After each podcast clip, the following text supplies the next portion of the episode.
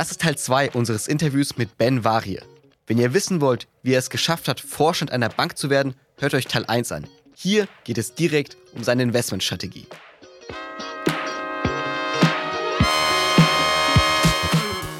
Disclaimer.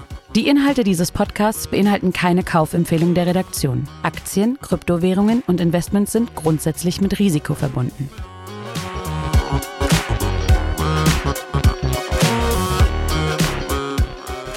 Dann lass uns jetzt über dein Leben heute sprechen. Du bist finanziell frei sozusagen, musst nicht mehr arbeiten gehen, hast Immobilien, investierst in Aktien, hast dein Blog Divantes, wo du uns sozusagen auf deine Reise äh, mitnimmst. Dann kannst du ähm, sozusagen zwei Aspekte, Immobilien und Aktien. Lass uns über das Thema Aktien erstmal sprechen. Wie bist du da aufgestellt? Was ist so erstmal in einfachen Worten deine Investmentstrategie? Ja, meine Investmentstrategie ist von Anfang an, oder sagen wir so, ich habe lange danach gesucht, bin seit 30 Jahren an der Börse investiert, aber habe eigentlich jeden Mist mitgemacht, der immer mal so kam. Neuer Markt, ähm, was auch immer. Also das die Menschen, die so lange dabei sind, haben, glaube ich, eine hohe Lernkurve. Die habe ich auch gehabt. Bin aber irgendwann so ab ähm, 2015, 16 darauf gekommen, dass es für mich eigentlich nur funktioniert, wenn ich langfristig anlege in Dividendenwerte. Habe mir da nachhaltige Dividendenwerte ausgewählt. Das heißt, ich möchte eben auch nicht in irgendwie Waffen, Atomkraft oder Rauchen oder Tabak investieren als Beispiel. Da bin ich jetzt trotz der Kriege und der Verwerfungen, die wir weltweit erlegen, dabei geblieben.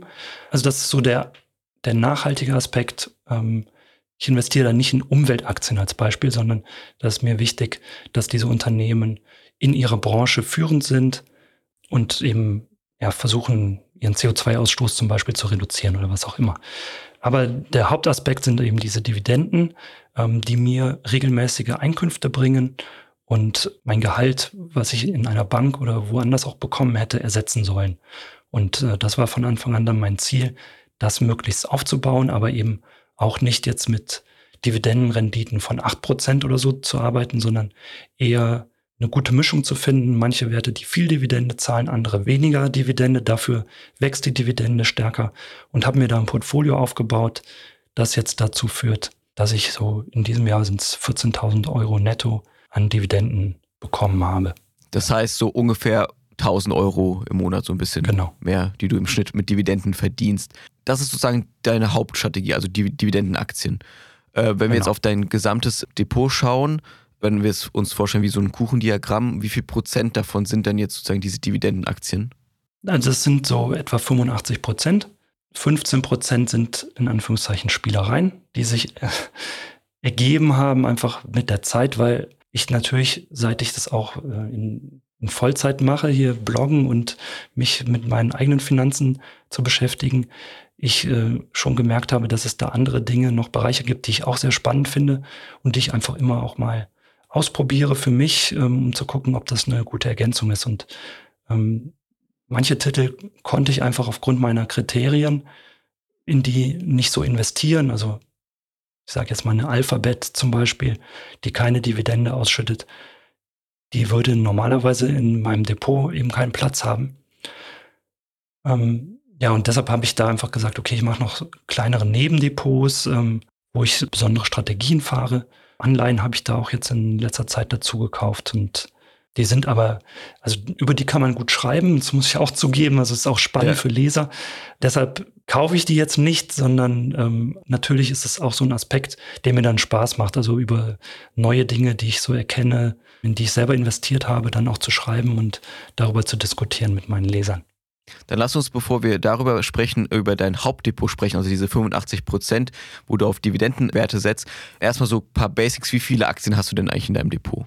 Ich weiß jetzt gar nicht auswendig. Ich meine, es sind so um die 70 im Moment. Das ist relativ viel. Das ist einfach gewachsen auch über die Jahre. Ähm, wenn ein Unternehmen gut läuft, trenne ich mich nicht mehr von ihm. Das heißt, ich stocke teilweise nochmal auf, dass ich nachkaufe, aber manche Werte, die habe ich einfach seit sehr, sehr vielen Jahren, also eine McDonald's als Beispiel, die übrigens nachhaltig sind äh, nach meinen Kriterien, weil sie äh, da doch sehr viel machen. Ähm, die habe ich seit 2008 im Depot und ähm, ja, die verkaufe ich auch nicht. Also die werde ich bis, bis in die Ewigkeit, äh, so wie das Charlie Munger immer sagt oder Warren Buffett, äh, halten wollen.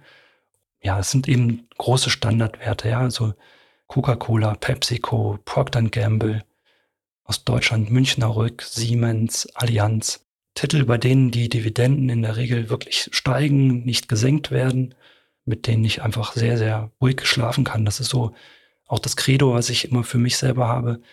Muss ich mir jetzt einen Titel reinlegen, der vielleicht eine Verdopplungschance in den nächsten drei Monaten hat, aber genauso auch auf Null sinken könnte? Nein, davon habe ich nichts. Ähm, das ist kein nachhaltiges, langfristiges Anlegen, sondern ich nehme lieber einen Titel, ähm, von dem ich einfach fundamental sehr überzeugt bin, den ich vielleicht als Konsument auch kenne und den ich dann langfristig halte und auch begleite quasi. Also eine Novo Nordisk als Beispiel, die habe ich ohne Diabetiker zu sein gekauft und habe die eben auch gehalten, seit sie jetzt diese Adipositas-Medikamente entdeckt haben und abgegangen sind wie Schmitz Katze.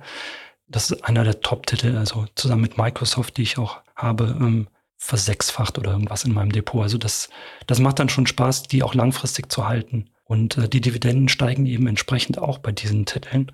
Da komme ich dann teilweise auch auf Dividendenrenditen auf meinen Einstandskurs, die schon zweistellig sind. Also bei einer McDonald's liegt das inzwischen bei 15 Prozent als Beispiel. 2008 gekauft und die Dividende ist halt sehr, sehr stark gestiegen in den, ja, jetzt fast 20 Jahren oder 15 Jahren. 15 sind es ja. Wie machst du das äh, bei, wenn du jetzt irgendwie diese Standardwerte hast, die du gerade auch äh, gesagt hast, irgendwie ähm, Münchner Rück, äh, McDonalds, Pepsi und so weiter. Ähm, hast du da auch einen Sparplan, der immer läuft oder sagst du, okay, das war ein Einmal-Investment und ich beobachte und wenn es irgendwie die Möglichkeit da ist, dann investiere ich rein oder wie machst du das? Also ich habe selber keine Sparpläne laufen auf ähm, irgendwelche Aktien. Ich habe jetzt neuerdings so ein paar in ähm, kleinere ETFs mit Anleihen drin.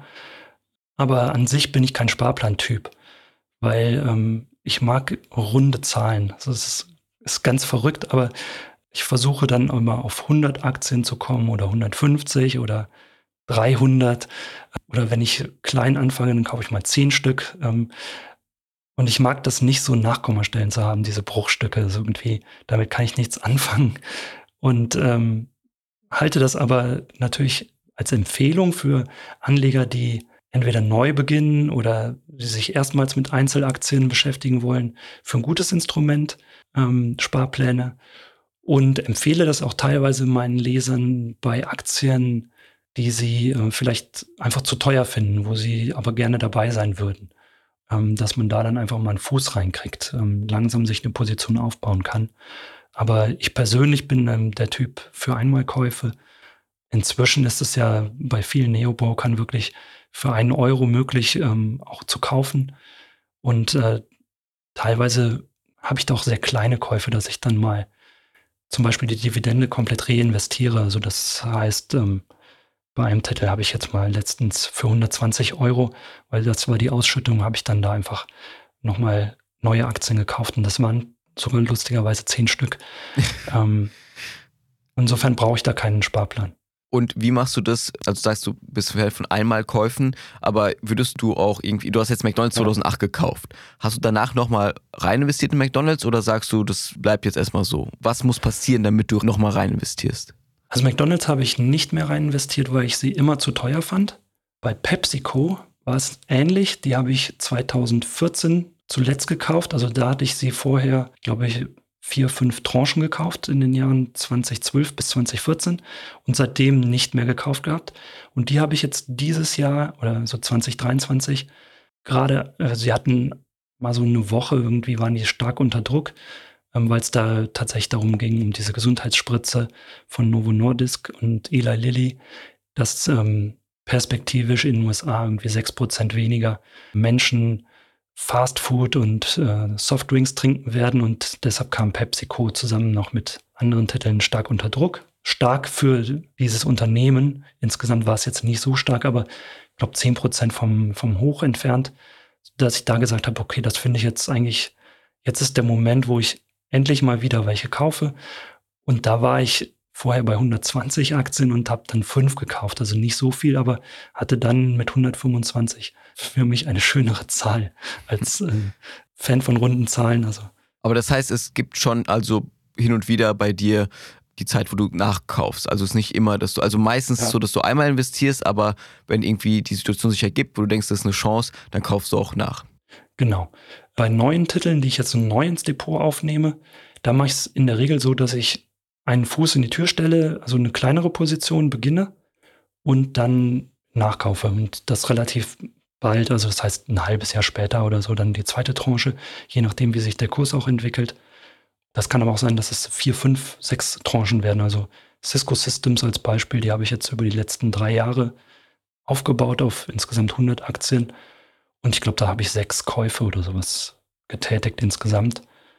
Ja, einfach immer wieder, wenn Quartalzahlen mal enttäuschend waren, dann noch mal ein paar reingelegt und so dann irgendwann diese Position fertig in Anführungszeichen gehabt, weil bei 100 ich da gesagt hatte, okay, das passt jetzt in mein Portfolio 100 Stück bin ich zufrieden mit. Dazu muss ich sagen, das hat jetzt nicht immer was mit dieser Stückzahl zu tun, sondern mhm. ich gucke mir natürlich an, ähm, welche Depotgewichtung hätte das denn, wenn ich dann diese Stückzahl auch habe. Also nicht, dass jetzt die Zuhörer hier denken, meine Güte, der kauft einfach immer nur 100 oder sowas, aber das hat halt einfach gepasst. Bei anderen wie BlackRock zum Beispiel bin ich bei 25 Aktien und da kaufe ich auch nicht mehr zu. Also das ist der, der Wert einfach groß genug. Okay, das heißt, das ist sozusagen dein größter Part, 85 Prozent von deinem Depot sind diese Dividendenwerte. Diese anderen, da hast du schon angesprochen, das sind irgendwie so kleine Spielereien, wo du einfach eine Aktie kaufst, die du interessant findest, wo du das Geschäftsmodell spannend findest, aber die mit den Kriterien einfach nicht in dieses Dividendendepot passen, weil sie entweder irgendwie keine Dividenden zahlen oder, oder was anderes. Kannst du dazu kurz erzählen, hast du da auch eine Strategie, die du verfolgst oder ist es wirklich einfach nur ein bisschen auf Spaß, äh, zocken, spielen mit Werten, die du so ganz interessant findest?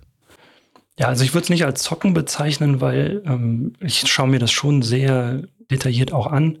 Und ähm, das ist ja alles Real Money, das ist mein Geld und es kommt auch nichts Neues mehr in Anführungszeichen dazu durch irgendwie ein festes Gehalt oder so, dass ich sagen kann, ja, wenn ich das jetzt mal hier verzocke, dann muss ich halt einen Monat warten, dann kommt wieder Gehalt. Also mir tut es schon weh, jeder Verlust, den ich mache. Insofern passe ich da schon auf, Natürlich mache ich mit Aktien auch Verluste, ähm, weil ich mit anderen auch Gewinne mache und das unterm Strich dann hoffentlich positiv wird. Aber was ich damit sagen will, ich schaue mir das schon sehr konkret an und bin dann überzeugt davon, wenn ich so einen Titel auch kaufe. Aber er ist vielleicht kleiner, die Marktkapitalisierung geringer, äh, volatiler eben, dass da ja einfach mehr auch passieren kann oder die Chancen halt viel, viel größer sein können und dann entsprechend die Risiken auch ja, ich veröffentliche diese Käufe auch alle. Insofern kann man das nachlesen auf meinem Blog. Und ich will mich da ja auch jetzt nicht als der Loser zeigen oder so. Also das ist ja schon auch eine Herausforderung, direkt nach dem Kauf dann auch zu publizieren. Ich bin da jetzt investiert und ähm, die Leute können das halbes Jahr, ein Jahr, zehn Jahre später auch sich angucken und sagen, das war ja richtig dämlich von dem Ben, dass er das da gekauft hat. Dazu stehe ich dann auch. Aber genauso können sie halt auch sehen, okay, das hat er echt gut gemacht. Also, um deine Frage nochmal zu beantworten. Okay. Also, die Kriterien sind halt vor allem diese Dividende, die nicht gezahlt wird. Und dann, ansonsten müssen das schon seriöse Titel auch sein. Du hast bei deinem Leben der finanzieller Freiheit sozusagen einen Aspekt Aktien, das andere Aspekt Immobilien. Also mit Aktien verdienst du im Schnitt, haben wir gesagt, so ungefähr 1000 Euro. Dann kommen ja noch die Immobilien. Wie sieht es da aus? Kannst du kurz dein Portfolio vorstellen? Wie viel Wert, wie viele Wohnungen gehören dazu und was kriegst du da so im Monat eigentlich raus? Ja, also ich bin schon sehr, sehr lange Immobilieninvestor, in Anführungszeichen, am Anfang äh, in meine eigene Immobilie. Immobilie hört sich viel größer an, als es tatsächlich war. Das war ein kleines Apartment, äh, was ich dann als Student sogar schon gekauft habe. Damit habe ich aber sehr viel gelernt damals. Ähm, wie das funktioniert mit dem Notar, mit Grundsteuer, Grunderwerbsteuer, allem möglichen, also mit WG, Eigentümerversammlungen, was auch immer. Also diese Basics, die habe ich quasi in ganz frühen Jahren selber gelernt an einem, an meiner, meiner kleinen Studentenbude. Und ja, dann eigentlich längere Zeit nichts zusätzlich gekauft, weil ich einfach auch viele Jahre brauchte, um das abzubezahlen. Und ursprünglich wollte ich dann auch tatsächlich wenig Schulden haben im Leben.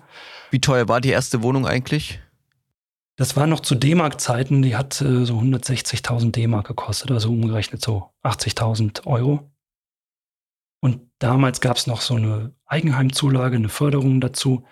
Und das Ganze war also ausgerechnet dann für mich trotz hoher Zinsen, also ich habe glaube ich 6,4 Prozent Zinssatz damals gehabt, Darlehenszins, war das genauso teuer wie zu mieten. Und äh, da habe ich dann gesagt, okay, da kaufe ich dann lieber. Besitzt du die Wohnung heute immer noch? Die habe ich immer noch, ja. Und, äh, aber die ist inzwischen so, vermietet. Ja. Ähm, insofern, die generiert Mieteinnahmen. Zusammen mit den anderen Wohnungen, die ich dann eben später gekauft habe. Also ich habe, das war dann eigentlich so durch die Bankkarriere, dass ich gesehen habe, wie Menschen ein Vermögen aufgebaut haben durch Immobilieninvestitionen. Und das hat mich damals dann nochmal überzeugt, das eben auch wirklich als Kapitalanlage zu sehen und auch zu suchen nach guten Objekten und äh, die zu kaufen und zu vermieten. Der Vorteil ist halt wirklich, dass du machst einmal diese Finanzierung, einmal die Schulden, egal wie die Inflation dann ist, die Schulden, die bleiben auf diesem Niveau. Das heißt, mit steigender Inflation sinken die eigentlich im Wert, diese Schulden. Und du hast die Möglichkeit, ähm, die Miete anzupassen. Wenn es gut ausgerechnet ist, dann tilgt sich eine Wohnung halt zumindest entweder komplett von selber oder zu einem Großteil. Und äh, du baust dir damit halt Vermögen auf. Ähm, das ist, finde ich, sogar der klügere Sparplan. Aber es ist eben auch etwas Arbeit, weil man halt auch Pflichten hat als Immobilienbesitzer. Und ähm, das muss man, muss man auch können und wollen. Also das, deshalb ist es auch nicht für jeden geeignet, aber für mich hat das ganz gut gepasst. Das heißt, heute insgesamt sind vier Wohnungen. Wert ist immer so schwer zu sagen, ähm, aber es ist auf jeden Fall siebenstellig. Ähm, die sind also teilweise, weil ich sie sehr lange schon habe, sehr stark gestiegen. Trotz jetzt der Rückgänge ähm, und die Verschuldung, die da drauf ist, ist eben, ja, ich will jetzt hier nicht alles so veröffentlichen, aber deutlich geringer und ähm, also mein, man sieht ja mein Depot im Divantes-Block und wenn man die Immobilien dazu addiert, dann äh, bin ich also Millionär, was auch jetzt nichts Besonderes ist heutzutage mehr, ähm, weil die Million ist ja nicht mehr das, was sie früher war, aber ähm, es ist auf jeden Fall so, dass ich äh, da, dass der Wert dieser Immobilien, wenn ich die Schulden abziehe, noch deutlich höher ist als das, was ich in Wertpapieren habe. Du hast ja schon im sehr jungen Alter deine erste Immobilie gekauft und sagst auch hier gerade, dass du findest, dass Investments in Immobilien sehr klug äh, sind und auch eine sehr schöne Möglichkeit sind, langfristig ein Vermögen aufzubauen. Wir haben jetzt hier viele junge Hörerinnen und Hörer, die sich vielleicht aktuell fragen, okay, vielleicht sollte ich doch mal eine Immobilie kaufen. Oder jetzt mit den Zinsen ist natürlich ein bisschen schwierig. Aber was wäre so dein Rat an Leute, die vielleicht gerade am Ende des Studiums sind oder ihren ersten Job haben, ein festes Gehalt haben? Würdest du sagen, ja, sucht euch auf jeden Fall Immobilien, schaut euch den Markt mal an oder was würdest du machen?